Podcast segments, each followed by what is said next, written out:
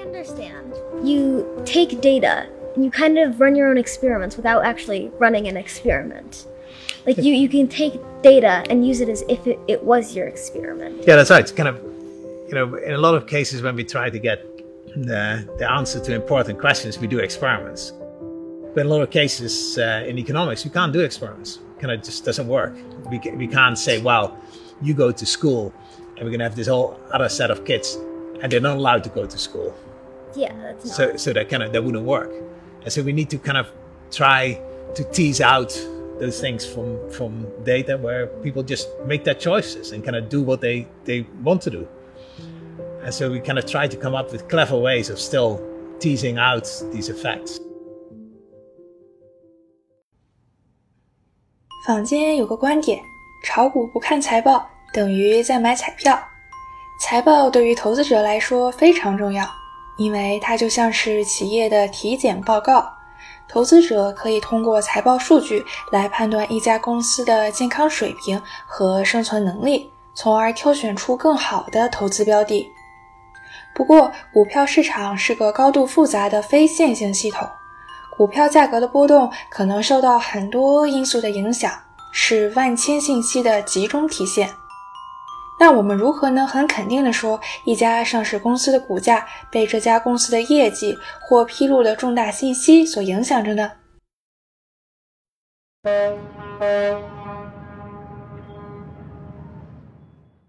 十八世纪时，英国伦敦和荷兰阿姆斯特丹都有股票交易所，很多英国公司会在两地同时挂牌交易。当时，英国和荷兰之间的通信主要靠邮传，邮传会带来英国公司的最新动态，并在交易所里公开宣读。斯坦福大学商学院教授 Peter Collis 在分析历史数据时发现，每次英国游船一到达荷兰，阿姆斯特丹交易所里英国公司的股价就会大幅波动，这成为了公司信息会刺激股价的有力证据。注意，这里 Collis 教授其实利用了18世纪信息传播途径单一这一特点。此外，他还论证了除了邮船，其他通讯方式对股价几乎没太有影响。在此先不赘述。Codis 教授还发现，没有船到达的日子里，阿姆斯特丹的股价也在变。那这期间的波动又是来自哪里呢？当年游船的到港时间完全看天，如果遇上恶劣天气，船可能就要延误好几周。这时候，上一艘船送达的私人信件就发挥作用了。比如，英国某某公司的高层写信给他的荷兰小伙伴说：“下周公司的管理层要搞事情。”等到了下一周，该公司果然发生了大型人事变动。可这时候，游船因为糟糕的天气耽搁在海上，公开信息还没传到阿姆斯特丹呢。这时，交易股票的就是掌握了内幕消息的人。Collis 教授就是这样运用无传时期的股价波动情况，测出了信息不对称对股价的影响。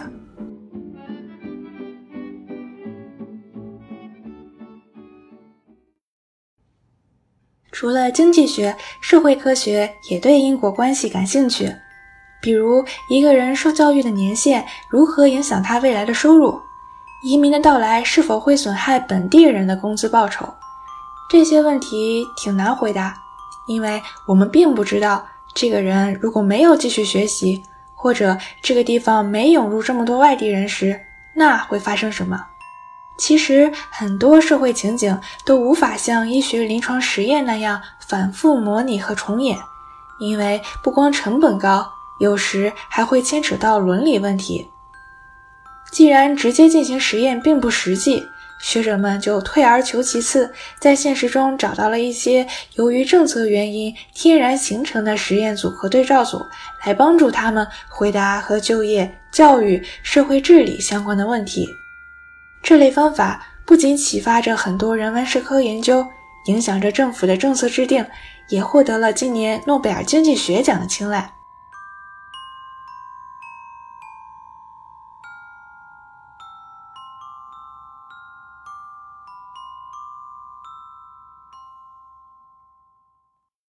当当，友情提示：本次谈话中出现了一些英文学术名词，为了给大家更好的收听体验，我适当插入了一些中文解释，并不保证很专业。但如果你想了解更多，可以根据词条自行搜索更全面详细的解释。希望你使用愉快。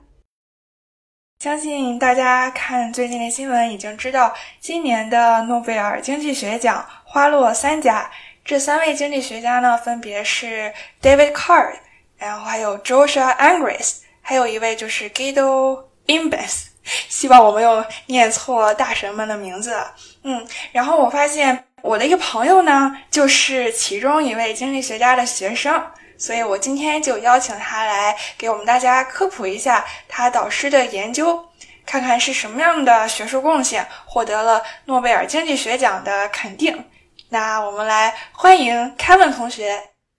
啊，好，大家好，我叫 Kevin，然后我现在是斯坦福统计系第四年的 PhD，然后我的导师就是我有两个导师，我其中一个导师就是今年获得诺贝尔经济学奖的呃 Hido Imbens，然后这个人我先纠正一下刚才啊主持人的发音，就是他是荷兰人，所以说他这个 G 不发出这个 g 的音，他是 Hido Imbens，对，这个是很多人会念错的，比如说很多美国人会管会管它念 Guido。啊，或者叫 Guido 啊，但它实际是 Hido，就是发呵的音，其实 Hido Imbens。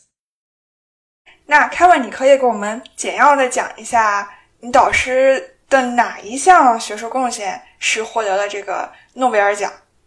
哦，好的，我我大概简单介绍一下，就是说，其实前几年有一啊一诺贝尔经济学奖也是授予了类似的一个研究方向，就是之前是有 MIT 的那个 Duflo 和她的老公。在易抗领域做这种实验，然后去印证一些所谓的观，就是一就是经济学家的一些观点的这种啊这种实验方法，他们做大大量相关的这种啊这种贡献，然后他拿他们拿到了这个诺贝尔经济学奖。其实本质上这个跟我的导师做的方向其实是非常类似的。我们统一都想做的就是说，呃，这个大的方向叫做 causal inference，呃，中文叫做因果推断。他干的事情是什么呢？他就是尝试从啊我们。能获得的这些数据当中去寻找因果关系，在因果推断这个大的领域里面有两派，呃，一派是呃由 CS 很多呃 computer scientist 就 UCLA 的图灵奖获得者 Judy Pro 他们的一派叫做图模型学派，然后另外还有一派呢就是我们用的叫叫 Rubin causal model，我们两一派做的是呃因果推断不同的事情。Judy Pro 他们这一个图模型，他们用这个呃图模型做因果推断，他们尝试做的是从数据当中寻找各种变量、各种呃变量或者说叫 random variables 英文的他们的因果关系。粗浅点理解就是说什么 cause 了什么，他们寻找的是这种 causal relation。啊，那那如果是我们这一派，也就是 Rubin causal model，我们尝试做的是，我们尝试去通过啊回答什么是呃一个。intervention 英英文叫做 intervention，中文叫做哎呀，中文其实我还真不知道怎么翻译比较好。intervention effect 干预效应，就是一个呃 intervention 的 effect。我们尝试去回答就是这样的问题，就是我给你一个 intervention，比如说啊，你吃了阿司匹林，呃，在经济学领域，比如说你尝试政府尝试去，比如说给这些给这些就是没有就是失业者的一个 job training program，我们想去 evaluate。呃，这个 job training program 的它的这个 effect，这个就是我们这一派的人尝试去做的。也就是说，怎么去呃给你一个 intervention，你怎么去 estimate 这个 intervention 的 effect？那我的导师干的事情呢，又是尝试回答这一个大的问题当中的一个小问题。也就是说，如果说我们没有很好的去做一个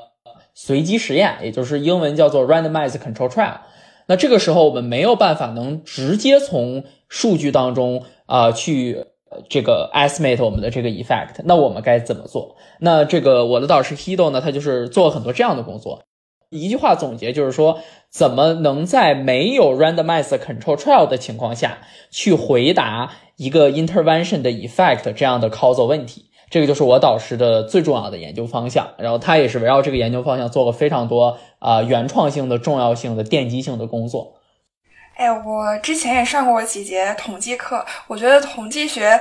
传输给我最重要的一个观念就是说，相关它不代表因果。比如说，当一件事情出现，另外一件事情也出现的时候，并不一定说明两者之间是有因果关系的。所以我就在想，是不是在社会科学，尤其是经济学里面，推断因果关系是一个非常严谨的一个过程。所以，可能你导师的这一个方法论是，也是对这个学科有非常重要影响的。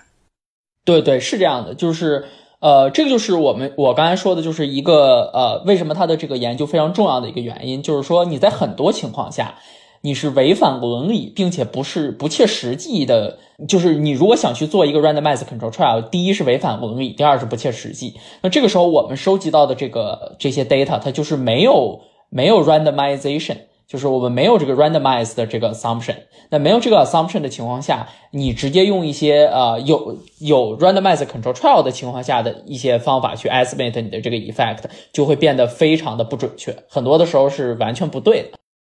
刚才你提到，就是说相关性不等于因果性，这个其实从我们 cos inference 角度来讲，其实有一个非常简单的解释方式，就是说，假设你有一个变量 z，同时 cause 了 x 和 y，那这个情况下的时候，x 和 y 它就是相关的，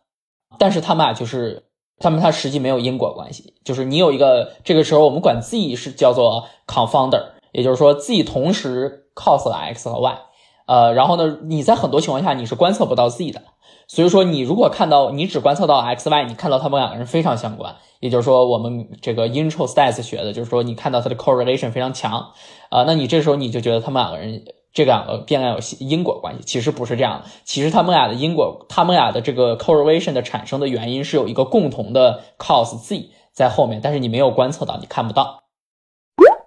举个例子，有这样一个小镇，镇上人发现，当冰淇淋的销量越高，犯罪率就越高。所以不卖冰淇淋，犯罪率就会下降吗？并非如此。事实上，冰淇淋销量高的时候往往是夏天，天气炎热，因此小镇居民大多时间都开着窗户，也就大大方便了想要入室盗窃的人。这里，冰激凌的销量和犯罪率就是人们心中的 x 和 y，而气温就是被忽略的 z。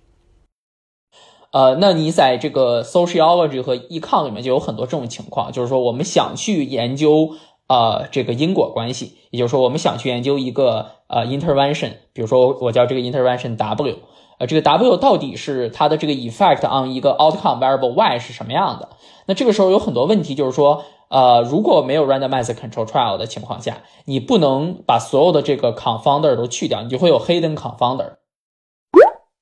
confounder。混杂因素指除了被研究的因素以外，其他可能影响结局的事。这时候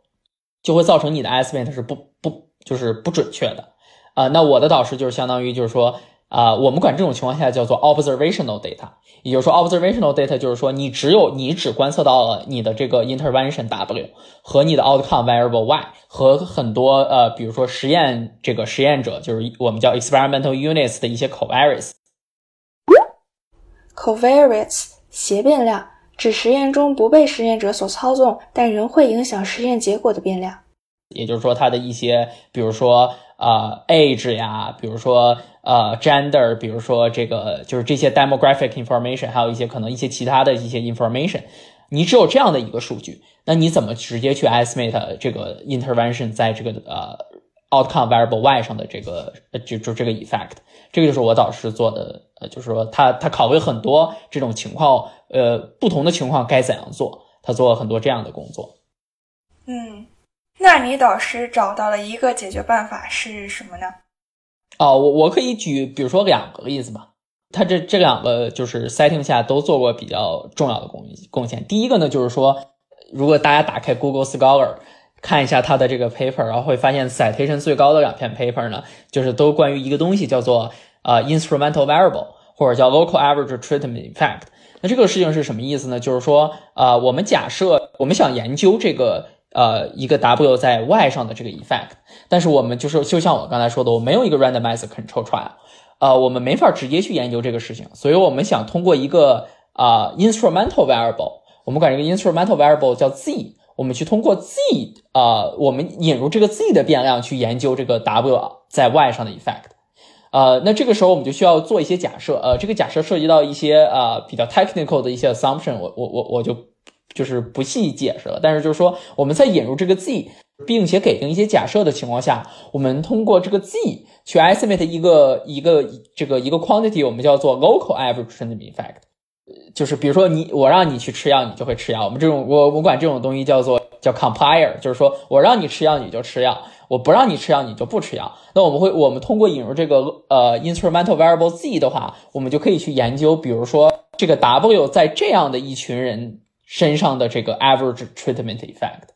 啊，那这个就是啊，我们引入这个 z 带来的一个好处。同时，我们可以用这个东西做一些更复杂的东西。那这个就是在经济学上有一个非常典型的应用，就是我们可以去研究，比如说你去研究这个 price 和 demand 之间的关系。呃，那这个就是说，那这个我们学过 econ 最基本的 econ 的时候都知道，这是一个最基本的经济学问题。那比如说，我们想研究，我我们想去 estimate the effect of price on demand。那这个情况下，我们就可以通过用运用这个呃，我我这个导师也就是 Hido 和他的 co-author 他们 developed 的这一套叫 instrumental variable 的方法，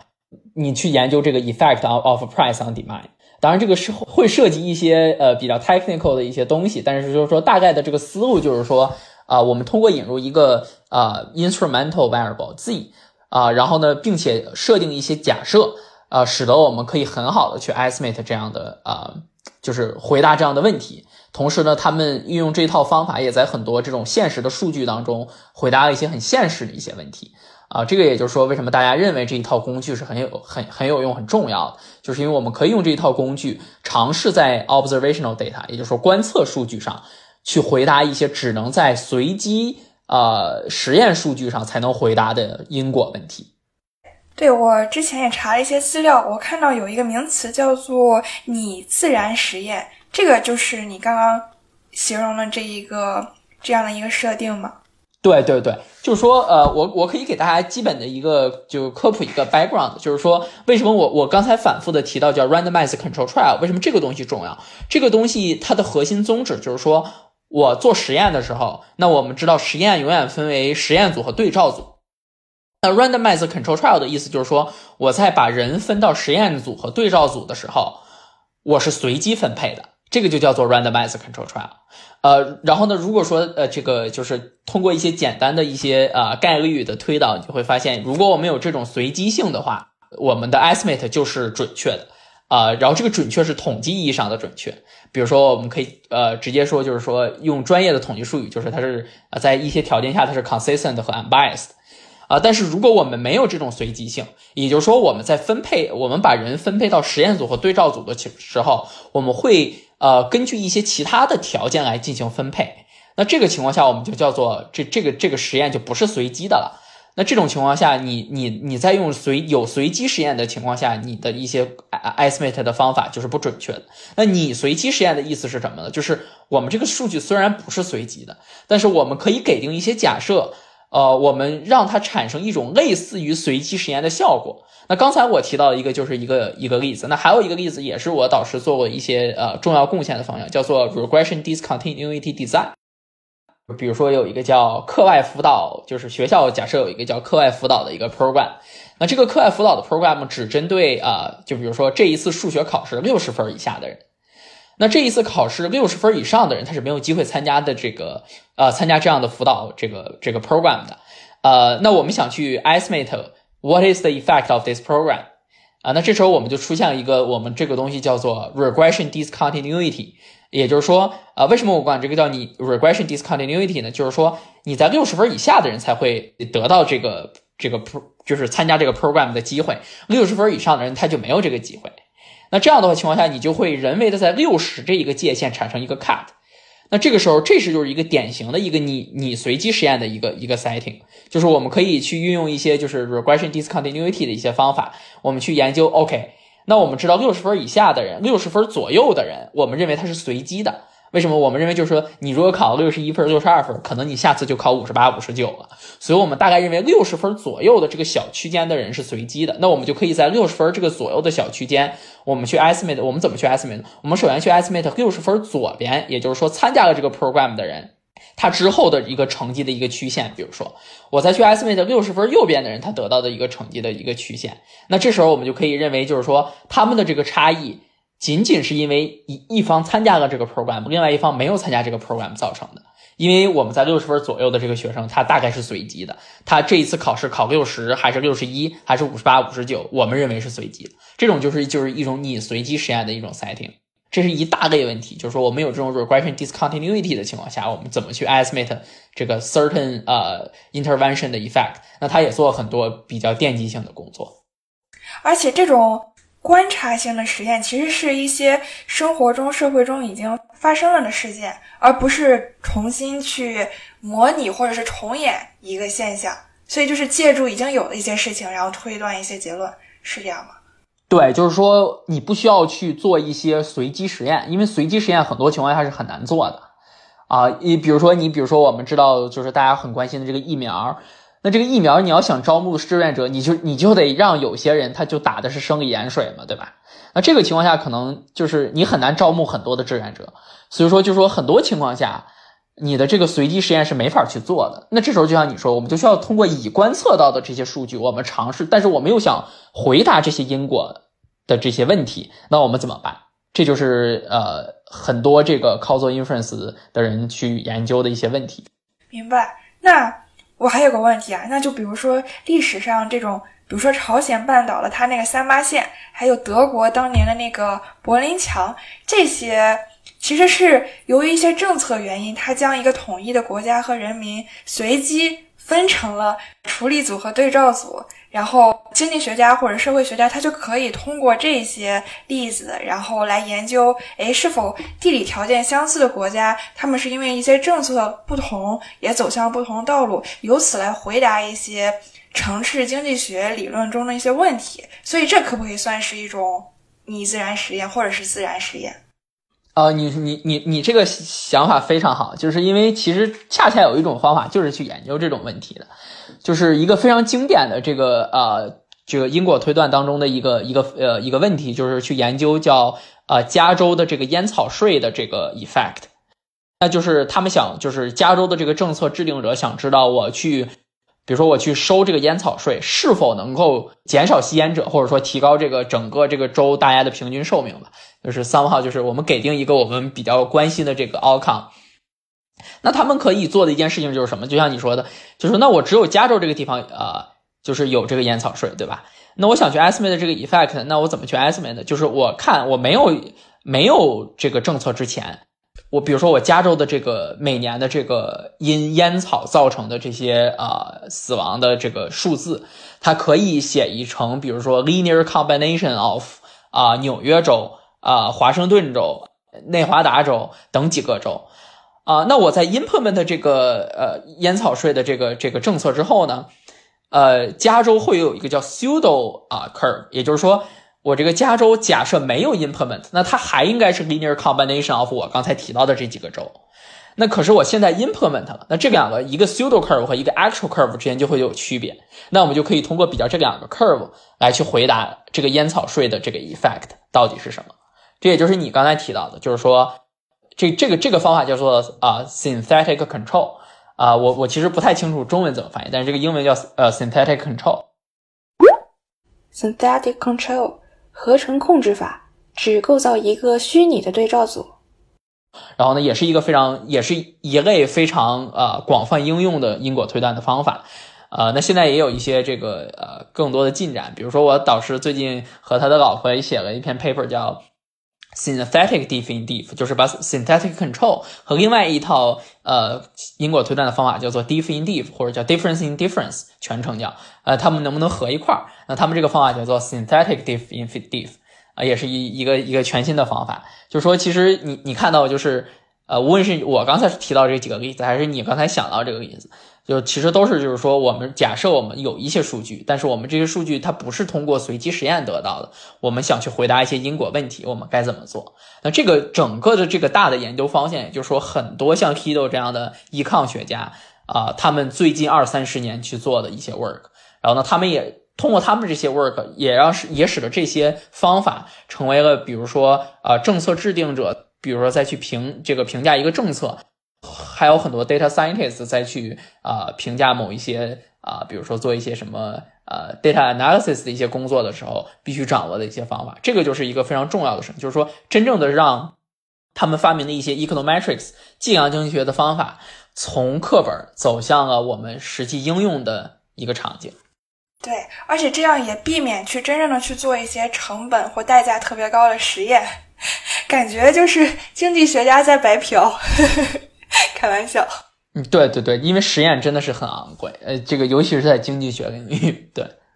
对啊，我还想到就是另外一位获奖者，就是那个 Joshua Angris，是吧？他好像有一本很有名的实证经济学的教材，就叫《基本无害的计量经济学》。我觉得这个“基本无害”非常的准确，就是不会有什么额外的一些什么代价或成本，但是就是可以通过一些已已有的观测到的数据，然后来得出一些比较准确和严谨的结论。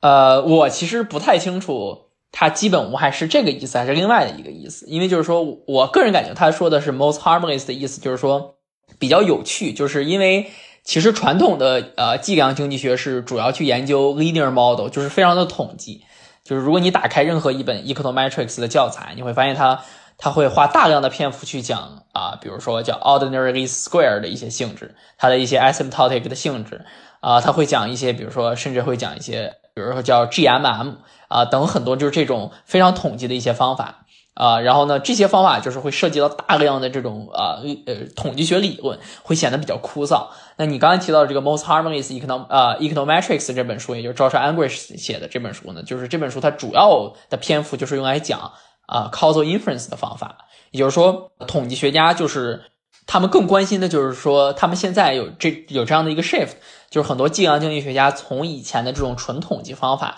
慢慢的转向了这个啊因果推断的方法。也就是说，他们觉得我们很多情况下，我们为什么不去啊看一个 data set，直接去尝试回答一些因果推断的问题，呃因果的问题呢？因为像社会科学，它本质上就是尝试去回答因果问题。无论任何一个社会学科，其实它尝试回答的都是因果问题。这个这个是非常重要的一个问题。呃，那可能他们就认为传统的这些啊，econometrics 的一些方法，是不是现在没有那么必要去强调这么多，去学这么多？所以说 Joshua English 就写了这样一本书。呃，当然，当然这本书是非常有趣的。呃，对，写的非常好。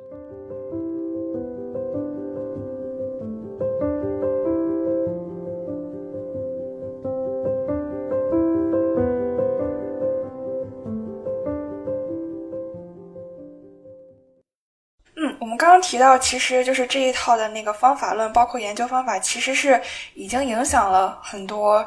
尤其是美国这边它的一些政策的制定，对吧？我看到就是他们一些实验里面有得出来一些还比较挑战人们之前认知的一些结论，就比如说之前有一些经济学家他可能会反对设立最低工资标准，因为他们觉得这是政府在干扰市场，反而会让人们。就业更困难，因为可能雇主就不愿意付那么多的薪水给这些员工了。然后再比如说，也有一些呃经济学家他会反对移民，反对全球化，觉得移民可能会呃加剧本地市场的一个竞争，然后让本地人的这个就业率包括工资水平受到影响。但这些研究就发现，哎，这些嗯之前经济学家的一些。呃，担忧和顾虑其实是错误的，所以这可能也在一定程度上已经影响到了这种工资的这种政策，包括一些移民政策。对，呃，但是其实我个人是觉得，呃，就是因为你你你听我刚才的一个简单的介绍，可以感觉到，就是说他他们这所有的这些方法，它都需要一些 assumption，它。都没有你直接去做一个 randomized control trial 来得出来的结论，呃，更加的怎么说呢？就是更加的 solid。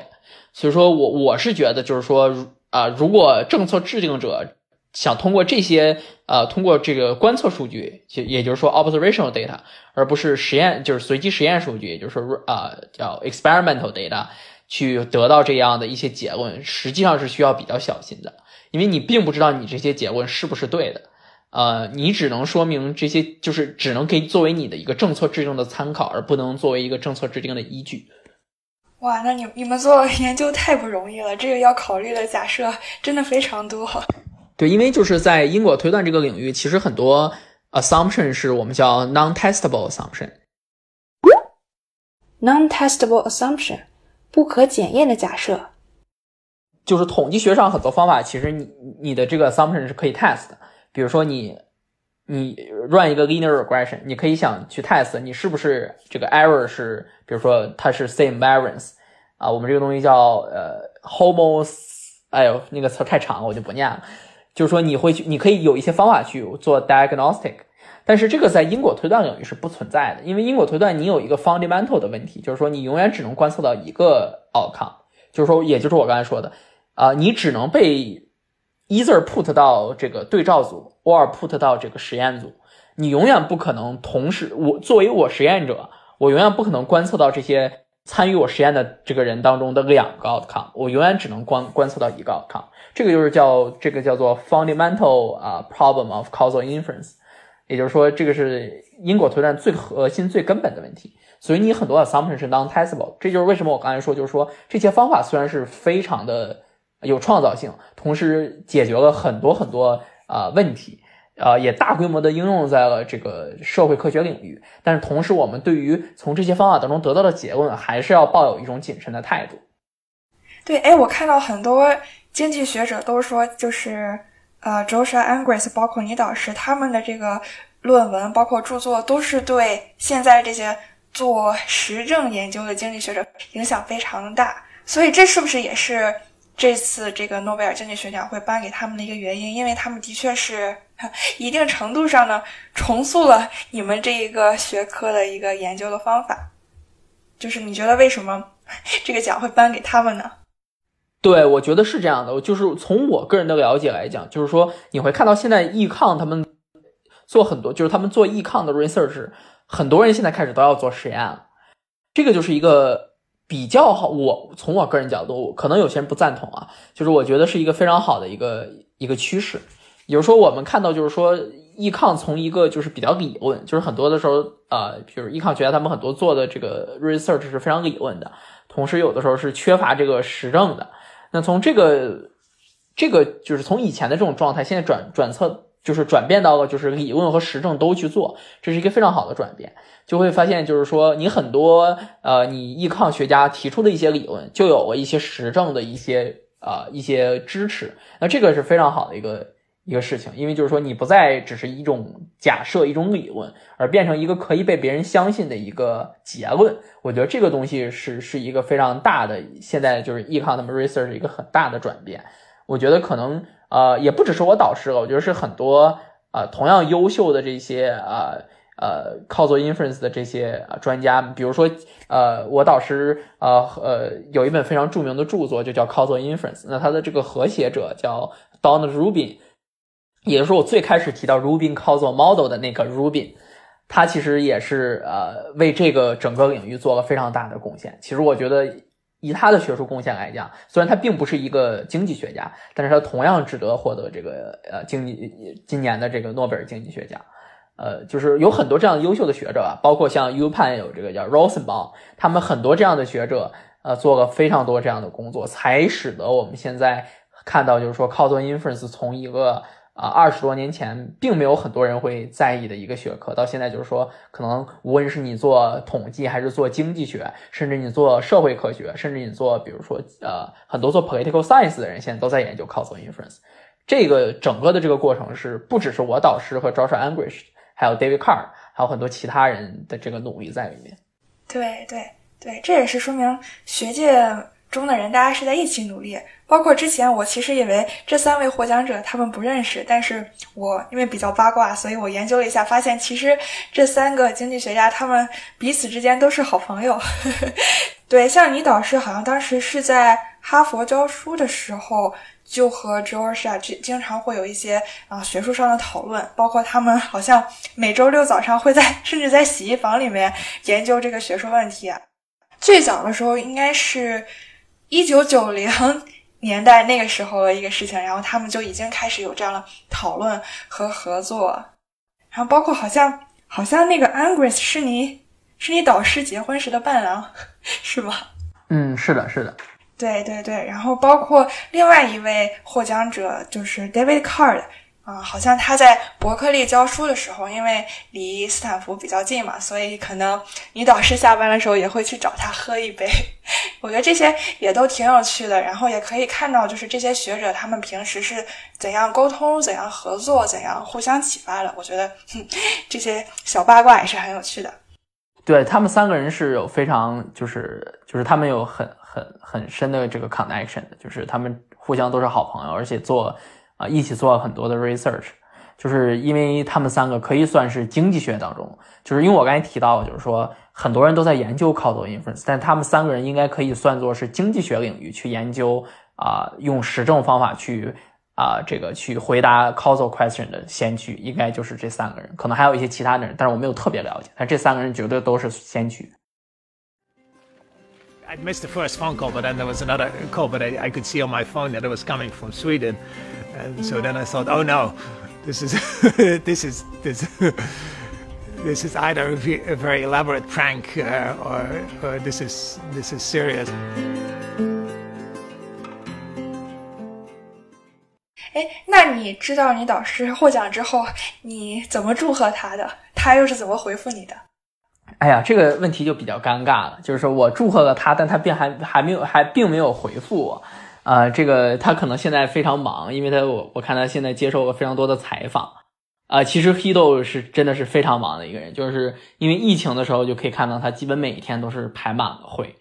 呃，就是全都是 Zoom meeting，每天都是排满的，基本。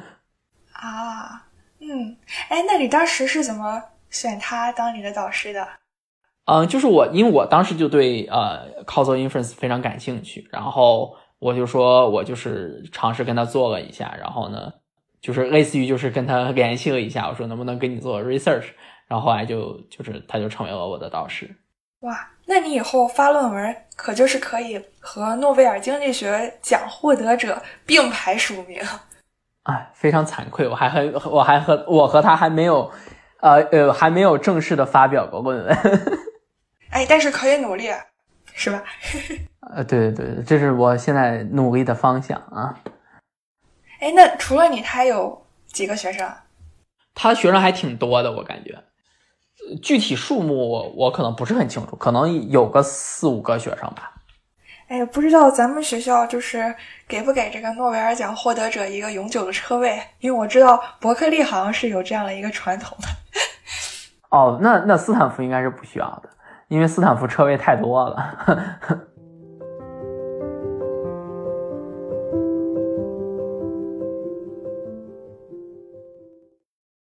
你刚刚提到，就是呃，你导师他的老婆也是一位非常有名而且非常优秀的经济学家，对吧？对，是的，就是我我导师其实大家可以看到和他老婆是合写了一些文章的，就他老婆也是非常传奇的一个人，他老婆是一个就是少年天才。你你你如果去看一下他老婆的这个这个简历的话，你会发现他老婆就是年少成名。他老婆就是说二十四岁的时候就拿到了 PhD，然后他老婆的导师，呃，他老婆的导师就是去年的诺贝尔经济学奖得主，其中一位导师是 Paul Milgrom，是去年的诺贝尔经济学奖得主。我导师的老婆是年少成名，美国有一个非常出名的一个给年轻经济学家颁的这个奖，叫做 John Bates Clark Medal。我导师的老婆是在三十七岁的时候就拿到过这个奖，所以她也是非常强。而且我导师的老婆就是 Susan，她做她做了非常非常多的 work，就是说她之前是做呃微观理论的，她做了很多就是呃就是 applied macroeconomics，比如说 applied auction 的一些 work。Applied auction，应用拍卖学。但是他现在开始又做很做了很多很出色的这个 causal inference work，所以你可以看到他的这个兴趣是非常广泛的，而且他在每一个这个小的这个领域都做了非常有非常多非常有影响力的工作。所以说，其实我们一直都觉得他老婆可能以后也有可能能拿这个诺贝尔经济学奖。对，因为我在搜 Susan 资料的时候，我发现知乎上有个问题是，当前有哪些优秀的女性经济学家，她们有可能获得诺贝尔奖嘛？然后就有一个答主提到了 Susan。对对，我觉得她 Susan 是 definitely 应该被算作是当今最出色的女性经济学家之一。对，然后我还我还读到了一些就是你导师的采访嘛，就是描述当时他们他接到这个瑞典皇家科学院的跨洋电话，当时应该是咱们这边的凌晨两点半，然后当时全家是一派什么样的景象？然后苏 n 就跟就跟几个孩子们说：“你们可以选择今天去学校或不去学校，因为可能大家已经被这个爸爸获奖的这个信息的这个喜悦笼罩，然后已经无心睡觉、无心去学校了，所以还是还是挺有趣的。”对对对，其实呃，他就是 Susan 和这个 Hido，他们有三个孩子，然后他们三个孩子也都非常的优秀。I went around and roused the kids, and they were a little bit confused and uh, didn't really know what was going on.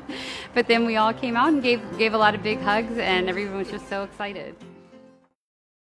那最后我还想问一问你的研究方向，可以给大家简单介绍一下你在研究或者是关注什么样的问题？嗯，其实我看，其实我刚才提到啊，就是说我跟我这个 Hido 其实没有正式的合写过，就是没有 publish 呃过 paper。主要原因就是因为其实我个人的这个呃研究方向和我导师的研究方向稍微有一些不同。就是我刚才提到我我导师的主要研究方向，也就是说你在有这个观测数据。而没有实验随机实验数据的情况下，你怎么去回答这个因果的问题？那我的研究方向是，你有随机实验数据，但是这个随机实验数据 somehow 不满足你想做 causal inference 的最 fundamental 的 assumption，叫做 suitable assumption。那 suitable assumption 指的是什么呢？就是就是比如说我们管这个东西叫做 assignment，也就是说你是在实验组还是最还是对对照组，这个东西我们叫 assignment。你自己对这个 assignment 的反应，也就是说你的这个最后的这个 outcome，呃，suitable assumption 是说你这个 outcome 只 depends on 你自己的 assignment，也就是说你只有两种 outcome，一种是你假设你在实验组当中你会最后产生的 outcome，一个是你在对照组当中你会产生的 outcome。那如果你有这个假设的话，也就是说我只有两种 outcome，那我我 either 观测到呃实验组的 outcome，or 我观测到这个呃对照组的 outcome。我我的这个 research 主要的这个兴趣就是主要的方向是，呃，我没有这个假设，也就是说，我的这个我的这个 outcome variable y 可能 depend on 其他人的这个 assignment。这个其实是在呃非社会科学，特别是在互联网行业是一个非常常见的一个事情。比如说 Facebook 假设有一个新的 feature 啊，或者说比如说 Uber 假设有一套新的这个呃 matching 的算法。呃，那这些这些所我们管这些东西假设叫做 intervention 的话，这些 intervention 作用于它的这些 experimental units 之后呢，这个 experimental units 的 outcome 绝对不会只 depend on 它是不是接受到了这个 intervention，因为它同时它会接受到很多其他人的信息，所以说其他人对它就会有我们叫做 interference。啊，那这种情况下我们该怎么去做因果的，就是怎么去做 causal inference？这个是我的兴趣。其实你会看见，就是说。一 causal inference 就是说三个不同的呃大方向，我我现在觉得是三个不同的大方向，就是说最基本的，也就是说从一九七七十年代开始，大家是 suitable 加上 experiments 等于 a good outcome。suitable 全称为 stable unit treatment value assumption，指个体所接受的处理不会影响到其他个体的潜在结果这一假设。因为就是说，你如果既有 suitable 又有这个 experiment randomized experiment，啊，你 you can do everything，you you are really lucky，你就可以直接 answer 这个呃这个 causal question。那 Hido 他们做的 work 是什么呢？是我没有 randomized experiment，但是我有 suitable，我该怎么去做？那我现在做的东西是，我如果没有 suitable，但是我有 randomized experiment，我该怎么办？啊，那当然，如果都没有的话，事情就会非常非常难办。但是这个东西就是说，大家还没有去做这件事情。但是就是说，我现在做的就是说我有，呃，这个我有这个 randomize experiment，但我没有 suit。这个场景是，比如说互联网行业，他们很多情况下会有，因为他们想去做一些，比如说 evaluate 一些，比如说新的一个 feature。想想必就是说，很多在互联网工作的朋友应该都知道，就是说，比如说任何一个互联网行业去 launch 一个 new feature 之间。一定要会做 A/B testing。A/B testing，A/B 测试指随机将用户分为两部分，一部分展示 A 方案，另一部分展示 B 方案。一段时间后，根据两群人的数据差异来选取更好的方案。如果你发现你看到的 App 页面和你朋友看到的不太一样，那恭喜你，你被 A/B 测试选中了。啊，那那这个做 A/B testing 就是典型就是一个 randomized experiment 嘛。但是假设你没有 SUTA 的时候，你不能直接用比如说 difference mean estimator 去 estimate 你这个 effect。但是就是我导师做的就是，他假设我没法去呃。就是去 conduct 这个 A/B testing，所以说其实我们两个的这个研究方向还是有一些区别的，呃，这也就是说我为什么跟他就是没有特别 closely 的去做一些东西。对，那这么看来，你应该可以和很多这种互联网公司会有合作，因为他们很多遇到这样一些场景，就正好是你问题所描述的这样的一个设定。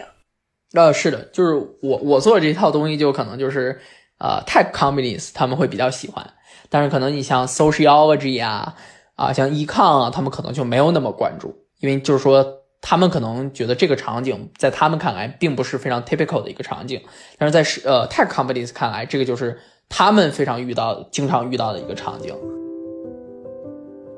好啊，那很感谢 Kevin 的分享。嗯，谢谢谢谢，也祝你之后研究顺利，还是希望你可以和 Hido 之后会有合作的 paper。对我我我我争取我争取，对，因为我导师真的是非常的忙，他真的是应该是我见过最忙的教授之一了。那我们最后和听众朋友们说再见吧，大家拜拜，拜拜。如果我们对因果关系的追寻存在一个总原则的话，那就是保持谦卑。好啦，这就是本期节目。想要认识更多斜杠青年，欢迎你在小宇宙、喜马拉雅、苹果播客等平台订阅关注斜杠青年研究所，也欢迎你把这档节目推荐给你的朋友。